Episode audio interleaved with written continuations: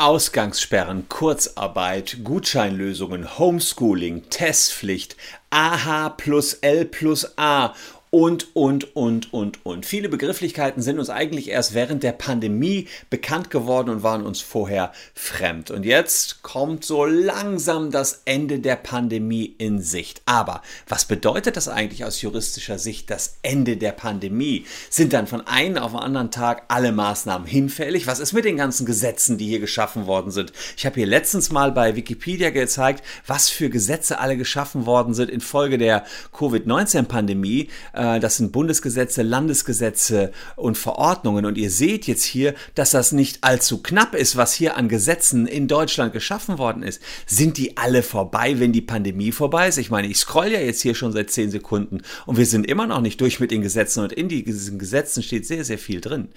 Das alles ist etwas, was jetzt geregelt werden muss und was sich der eine oder andere eigentlich fragt, was kommt nach Corona oder besser, wie endet Corona aus rechtlicher Sicht? Ich sag's euch in diesem Video.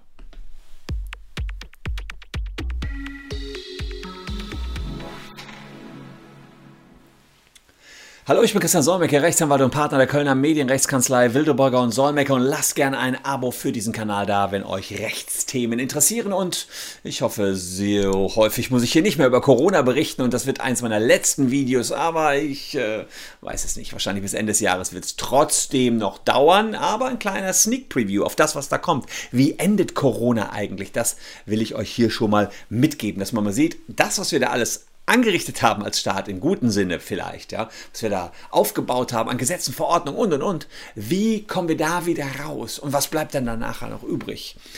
Ähm, naja, zunächst mal muss man schauen, was haben wir für Maßnahmen nach dem Infektionsschutzgesetz. Da haben wir Ausgangssperrungen, Schließungen von Schulen, Tragen, Mund-Nasenschutz. Und diese ganzen Sachen sind geregelt in dem neu geschaffenen 28a Infektionsschutzgesetz. Das Gesetz, ähm, da gibt es sozusagen hier Paragraph 28a besondere Schutzmaßnahmen zur Verhinderung der Verbreitung der Coronavirus-Krankheit 2019, Covid-19. Und da sieht man, notwendige Schutzmaßnahmen im Sinne 28, das ist der davor, aber jetzt äh, schauen wir uns den mal an, sind Anordnung, Abstand im öffentlichen Raum, Verpflichtung tragen, Mund-Nasen-Bedeckungen und, und, und. Ja, also die ganzen Einschränkungen, die wir kennen, also Untersagung Freizeit. Das ist erstmal so dass die gesetzliche Grundlage für alles, was wir in den letzten Monaten auch an Grundrechtseinschränkungen erlebt haben. Aber wann enden die alle, die hier geregelt sind? Nun, äh, hier sieht man eine äh, kleine Ausnahme, da steht nämlich, können für die Dauer der Feststellung einer epidemischen Lage von nationaler Tragweite nach, und jetzt kommt's, Paragraph 5 Absatz 1 Satz 1 durch den Deutschen Bundestag insbesondere sein. Also nur wenn wir eine solche epidemische Lage haben, kann dieses alles angeordnet werden. Schauen wir mal rein in den 5. Da steht drin, epidemische Lage. Der Deutsche Bundestag kann eine epidemische Lage von nationaler Tragweite feststellen, wenn die Voraussetzungen nach Satz 6 vorliegen. So, und dann gucken wir da äh, drauf und er hebt sie auch wieder auf, wenn sie nicht mehr vorliegen. So, das ist klar. Und dann schauen wir hier unten, wann haben wir die epidemische Lage wenn eine Gefahr für die öffentliche Gesundheit in der gesamten Bundesrepublik Deutschland besteht, weil die Weltgesundheitsorganisation eine gesundheitliche Notlage von internationaler Tragweite ausgerufen hat und die Einschränkungen bedrohliche Übertragbarkeit in die Bundesrepublik Deutschland droht, also das und eine dynamische Ausbreitung einer bedrohlichen übertragbaren Krankheit äh, über mehrere Länder in der Bundesrepublik Deutschland droht oder stattfindet. Also so eine epidemische Lage muss erstmal festgestellt werden. Und in dem Moment, wo die Weltgesundheitsorganisation sagt, wir haben keine Notlage mehr oder wo die Einschleppung nicht mehr droht von übertragbaren Krankheiten, etwa weil genügend Leute geimpft sind, muss der Deutsche Bundestag sagen, wir haben keine epidemische Lage mehr. Und wenn er das sagt, dann wird entsprechend hier hinten der 28a quasi außer Kraft gesetzt. Was auch noch ganz interessant ist, sofern der Deutsche Bundestag, ups, äh, nicht spätestens drei Monate nach der Feststellung des Fortbestehens der epidemischen Lage von nationaler Tragweite das Fortbestehen erneut feststellt, wird sozusagen auch die Feststellung aufgehoben. Automatismus ist da drin. Handeln die nicht im Deutschen Bundestag und stellen nicht immer wieder neu die epidemische Lage fest, dann äh, sind diese Maßnahmen eben auch aufgehoben. Ich mal, weiß ich gar nicht, ob die das immer wieder feststellen. Wüsste ich jetzt gar nicht, denn das ist ja schon mehr als drei Monate her. Ja, ist ja ganz interessant. Kann man mal, mal ähm, sich überlegen. Das bedeutet also, in dem Moment, wo die epidemische Lage nicht mehr ist, sind diese ganzen Grundrechtseinschränkungen, die in 28a, der neu ist, drin sind, erstmal wieder hinfällig, also keine Grundrechtseinschränkungen aus dieser Norm. Das sind zum Beispiel Freiheitsrechte, Kontaktbeschränkungen, Ausgangssperren, allgemeine Handlungsfreiheit, Versammlungsfreiheit äh, eingeschränkt, eingesperrt ist gut, Religionsfreiheit eingeschränkt äh, und das alles ist jetzt dann sozusagen passé, wenn gesagt wird, keine epidemische Lage mehr. Und wenn die gar nicht handeln, wäre es nach drei Monaten eben automatisch der Fall. Ähm, es ist so, dass man sich ja aktuell im Baumarkt beispielsweise in irgendwelche Anwesenheitslisten eintragen muss. Beim Friseurbesuch braucht man ein negatives Testergebnis. Das alles ist dann künftig nicht mehr der Fall. Und hier versucht man ja auch schon jetzt, auch während der epidemischen Lage, schon etwas zu tun. Ähm, da haben wir hier den C, 28c, Verordnungsrecht für besondere Regelungen für Geimpfte, Getestete und Vergleichbare. Das heißt, noch während der, der 28c ist dafür da, noch während der epidemischen Lage für gewisse Menschen schon wieder Beschränkungen aufzuheben. Das wisst ihr, dass das jetzt zuletzt ganz, ganz groß diskutiert worden ist. Aber der ist quasi schon ein bisschen vorausschauend, noch während die Lage so schlimm ist, wie sie ist, sollte man für Getestete schon etwas aufheben. Gucken wir mal weiter, was ansonsten noch äh, galt während Corona und ob das nach Corona auch noch äh, gelten kann. Es kann sein, dass es ein Umdenken im Gesundheitssektor geben wird. Vielleicht äh, könnte es sein, dass man dort gewisse Hygienekonzepte beibehalten wird, die sich bewährt haben, wie Masken, vielleicht in der Grippezeit. Das könnte sein. Gibt es keine konkreten Beschränkungen, könnte man aber überlegen. Und das müssten die dann stützen. Gehe ich mal hier drauf.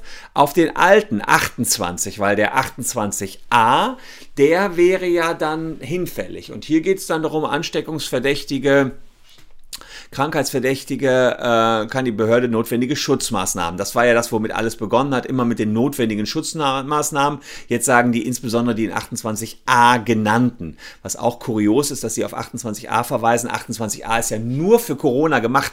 Auch selten, dass ein Gesetz für eine Krankheit gemacht wurde. Aber gut, so bedeutend war die Krankheit eben äh, oder das Virus und dann hat man eben darauf gemacht, dass aber der 28, der bestehen bleiben wird, da geht es um allgemeine Infektionskrankheiten, trotzdem noch auf diesen Corona Corona-Paragraphen verweist, ist ja zumindest kurios, würde ich sagen. Also entweder das hat man nicht so ganz bedacht, weiß ich nicht, oder die sagen, ja, der Corona-Paragraph wird da drin bleiben und wir verweisen auf den Absatz 1, selbst wenn der dann nicht mehr gültig ist, weil keine epidemische Lage mehr nach, äh, keine Corona-Lage, epidemische Lage. Tja, also hiernach können die trotzdem noch, auch zukünftig, auch wenn Corona vorbei ist, gewisse Anordnungen treffen, auch dass man sich an gewissen Orten nicht aufhalten kann und und und. Es wurde nur immer gesagt, dass der Paragraph zu schlapp ist, zu schwach ist, nicht konkret genug ist. Das heißt, die Behörden werden auch in Zukunft, wenn es jetzt um eine neue Pandemie ginge, immer wieder versuchen, darauf abzustellen, auf den 28er, ähm, auch wenn manche Gerichte aber in der Vergangenheit gesagt haben, der ist zu unkonkret. Deswegen ist ja der 28a nachher reingekommen. Also nach Corona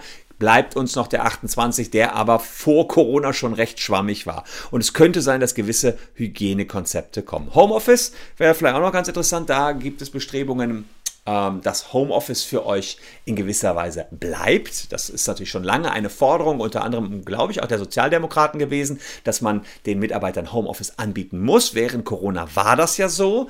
Und es sieht auch so aus, dass da jetzt ein Gesetz kommt, was. Ähm, eben auch bei großen Betrieben zumindest eine Homeoffice-Pflicht einführt, sofern das eben das Unternehmen nicht weiter gefährdet. Reisebeschränkungen, naja, die werden höchstwahrscheinlich auf den Vor-Corona-Zustand gesetzt, aber da müsst ihr ähm, euch noch im Klaren darüber sein, wenn andere Länder andere Regelungen haben, heißt das ja nicht, dass nur bei uns die Reisebeschränkungen nach 28a Infektionsgeschutz äh, hinfällig sind, dass die dann auch in den anderen Ländern hinfällig sind. Ihr müsst da natürlich, wenn auch bei uns wir in der Nach-Corona-Ära sind, immer gucken, wo will ich hinreisen und wie ist da die Lage. Ja, Schulschließungen werden passé sein, das ist ganz klar. Hier äh, ist das die einschneidendste, mit einer einschneidendsten Maßnahme. Hier ist klar, die Schulbildung der Kinder ist eine der wichtigsten Staatsaufgaben und die wird wahrscheinlich natürlich nur noch traurige Erinnerung sein, wenn Corona vorbei ist. Das wird sofort wieder losgehen, ganz bestimmt. Naja, und die gravierendste Änderung, äh, die war ja sicherlich, und das galt ja dazu als äh, revolutionär, die Bundesnotbremse. Ja, und die Bundesnotbremse äh, heißt äh, untechnisch gesprochen oder technisch gesprochen 28b, bundesweit einheitliche Schutzmaßnahmen zur Verhinderung der Covid-19-Krankheit, so bei besonderem Infektionsgeschehen. Da haben die also ganz genau gesagt, was wann wo gilt. Ja, und da äh, schaue ich mal rein, ob die hier auch, die ist aber lang hier, die Bundesnotbremse. Äh, diese Vorschriften gilt für die Dauer der Feststellung einer epidemischen Lage von nationaler Tragweite. Also auch das daran geküppelt durch den Deutschen Bundestag, längstens jedoch bis zum Ablauf des 30. Juni 2021. Ja, das heißt, ähm, die Bundesnotbremse tritt automatisch wieder außer Kraft. Und da kann ich dann schon eine äh, Sache sagen. Ich hatte euch ganz am Eingang diese Liste gezeigt mit den ganzen Verordnungen. Und diese Verordnungen haben ganz oft hinten drin, da diese Verordnung gilt bis zum. Das heißt, ganz viele dieser Verordnungen, das sind ja hier hunderte Verordnungen und Gesetze, die werden ganz automatisch auslaufen, was aber erstmal ganz äh, interessant und gut ist, weil dann nicht nochmal extra was geregelt werden muss. Das ist schon wirklich beeindruckend und gigantisch, was wir hier für Gesetze und Verordnungen Ordnung geschaffen haben. Innerhalb eines Jahres, da sind wir ja wirklich gut drin. Wir Deutschen, mein Job ist, glaube ich, noch auf längere Zeit gesichert, so viel sei, glaube ich, klar. Dann haben wir den rechtlichen Flickenteppich, Verordnung der verschiedenen Länder. Das war ja auch noch so ein bisschen, ja, was so, ach, ja, ein bisschen kritisiert worden ist, dass in dem einen Land das gilt, in dem anderen Land das. Der Föderalismus ist nie so stark in den Fokus gerückt worden wie jetzt während der Pandemie.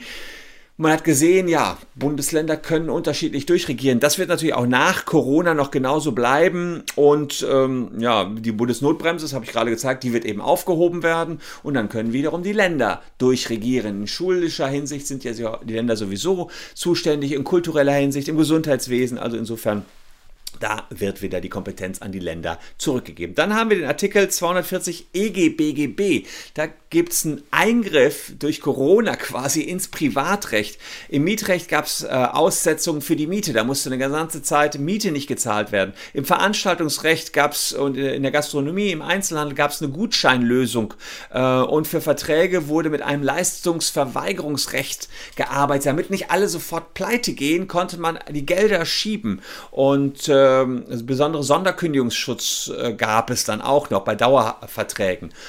Und da ist es eben so, dass diese Normen auch aus der Kraft treten werden. Die stellen natürlich einen sehr starken Eingriff in die Privatautonomie her, aber die waren sowieso zeitlich begrenzt auch wieder auf die Corona-Pandemie. Was aber da bleiben wird, sind natürlich die Rückzahlungsverpflichtungen. Mieten konnten nur geschoben werden, müssen dann aber Stück für Stück trotzdem noch abgetragen werden, auch wenn ihr während der Pandemie meinetwegen als Einzelhandel, das Geld nicht hattet, muss es dann eventuell nachträglich noch gezahlt werden. Also das bleibt, es war nur ausgezahlt. Und die äh, Rückzahlung von einigen Hilfskrediten kommt dann natürlich auch. Das wird also uns noch länger, länger, länger wirtschaftlich beschäftigen, die Corona-Pandemie. Ja, es werden also nur wenige Regelungen bleiben. Diese ganze Latte an hunderten Regelungen, schwupp, wird nach der pandemischen Lage dann entsprechend auch aufgehoben werden. Äh, und die Änderungen im Infektionsschutzgesetz, die bleiben qua noch auf dem Papier fort, werden möglicherweise auch noch weiter im Gesetz stehen. Das kann sein, äh, dass man sie auch sofort wieder ziehen kann, wenn Corona nochmal ausbricht. Aber äh, ansonsten stehen die nur noch da im Papier. Was Corona sicherlich nicht mit ins Grab nehmen wird, ist das veränderte Rechtsgefühl der Bevölkerung. Wir haben wie vermutlich noch nie zuvor erlebt, wozu unser Staat in der Lage ist, wie sehr der Staat in unsere Freiheitsrechte eingreifen kann, wie sehr der Staat unser Leben mitbestimmen kann. Wahrscheinlich mehr als der ein oder andere gedacht hätte, wie sehr Gesetze umgeschrieben werden können, wie schnell Gesetze auch neu verfasst werden können, wie sehr wir uns dann da alle dran halten müssen. Und die Möglichkeiten des Staates, in unsere Rechte einzugreifen, die sind wirklich sehr, sehr breit. Für manche hat das das Vertrauen in den Staat und das Rechtssystem eher noch gestärkt.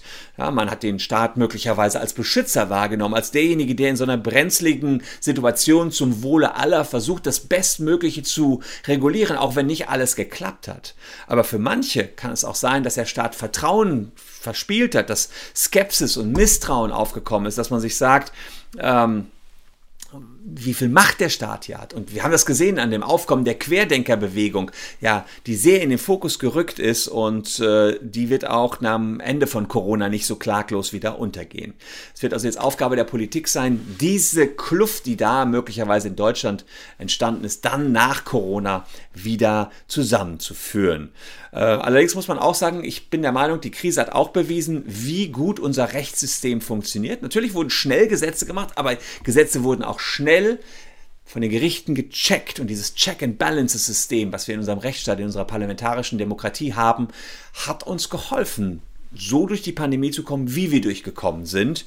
Äh, selbst wenn wir jetzt nicht Number One Top of the World waren, können wir uns ich glaube, in der Summe nicht beklagen, wie Deutschland durch die Pandemie letztlich durchgekommen ist. Das wird sicherlich etwas sein, was noch viele Historiker nachher aufbereiten werden. War das in Ordnung, so viele Gesetze so schnell zu erlassen und dann nachher jetzt alle wieder aufzuheben? Ich meine, es äh, ist in Deutschland äh, so, dass wir uns, dass wir sehr gesetzestreu sind. Wir brauchen die Gesetze, ansonsten hätte sich, glaube ich, keiner an irgendwelche Abstandsgebote gehalten. Hätten wir das nicht verboten und Sanktionen gemacht, hätte es die großen Partys gegeben und dann hätte es auch wieder Ausbrüche gegeben. Appelle einfach nur so ans Volk, glaube ich, hätten da nicht geholfen. Das ist allerdings nur meine äh, Meinung. Insofern glaube ich, äh, die Rolle unserer Gerichte und der Gesetzgebung, die hat hier schon absolut gewirkt und wir können eigentlich ganz stolz darauf sein, wie wir im Endeffekt die Krise gemeistert haben und ja, äh, können natürlich traurig sein über die extrem vielen Toten. Ich meine, zum heutigen Zeitpunkt über 85.000 Menschen sind verstorben durch die Pandemie, aber jetzt sehe ich tatsächlich auch echt äh, Licht am Ende des Horizonts und äh, es geht wieder aufwärts und dann werden auch all die ganzen Einschränkungen, die wir hier erlebt haben, hinfällig sein. Und ich kann auch endlich wieder die Themen meiner Videos ein bisschen breiter streuen und es muss nicht so Corona-mäßig sein. Deswegen lohnt sich garantiert ein Abo für diesen Kanal, äh, dass ihr immer up-to-date bleibt, was sonst noch so in der Welt rechtlich los ist. War jetzt ein bisschen viel Corona. Ich bin es auch sowas von leid, wie ihr alle auch und freue mich schon wieder auf eine Zeit danach und vor allen Dingen einen ganz, ganz coolen Sommer. So wird Corona enden aus rechtlicher Sicht. Ich danke euch recht herzlich für eure Aufmerksamkeit. Hier noch zwei Videos, die euch interessieren könnten. Wie immer an dieser Stelle, bleibt gesund. Schön, dass ihr unsere Abonnenten seid. Wir sehen uns morgen schon wieder. Tschüss und bis dahin.